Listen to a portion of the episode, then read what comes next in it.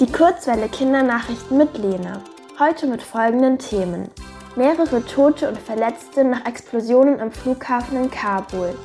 Verschärfte Corona-Regeln in München. Und Extremsportler schwimmt 50 Kilometer durch die Nordsee. Kabul.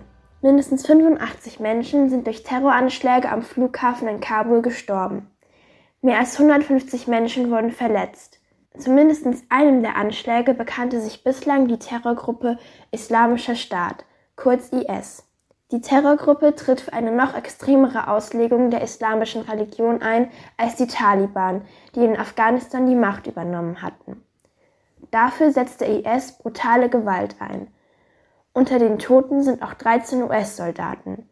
US-Präsident Joe Biden kündigte Vergeltung für die Attentäter an. Außerdem setzten die USA ihre Evakuierungsflüge fort, um US-Bürgerinnen und afghanische Ortskräfte aus Kabul zu retten. Spanien, Italien sowie Deutschland erklärten die militärischen Rettungsflüge inzwischen für beendet. München. In München gelten seit Donnerstag strengere Corona-Regeln. Die 7-Tage-Inzidenz lag laut des Robert Koch-Instituts dreimal in Folge über 50. Bei privaten Treffen dürfen sich jetzt nur noch zehn Menschen aus maximal drei Haushalten treffen. Auch bei Geburtstagen oder Hochzeiten dürfen draußen nur noch 50 und drinnen 25 Personen feiern. Kinder bis 14 Jahre, Geimpfte und Genesene werden dabei aber nicht mitgezählt. Außerdem gilt seit Montag in München die sogenannte 3G-Regel. Die 3G stehen dabei für geimpft, genesen oder getestet. Ungeimpfte brauchen demnach zum Beispiel für Kinos, Theater, Schwimmbäder, Fitnessstudios oder beim Essen gehen drin einen negativen Corona-Test. Davon ausgenommen sind Kinder bis zum sechsten Geburtstag und SchülerInnen, die wegen des Unterrichts regelmäßig getestet werden. Helgoland.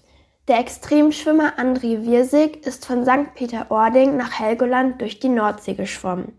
Das ist eine Strecke von knapp 50 Kilometern also in etwa so weit wie von Sendling nach Freising. André Wirsig startete vergangenen Samstag um Mitternacht von der Küste in Nordfriesland. Für die Strecke brauchte er insgesamt 18 Stunden und 14 Minuten. Der 49-Jährige ist der erste Mensch, der das geschafft hat. Für den Rekordversuch war er den Regeln entsprechend nur mit Badehose und Schwimmbrille bekleidet.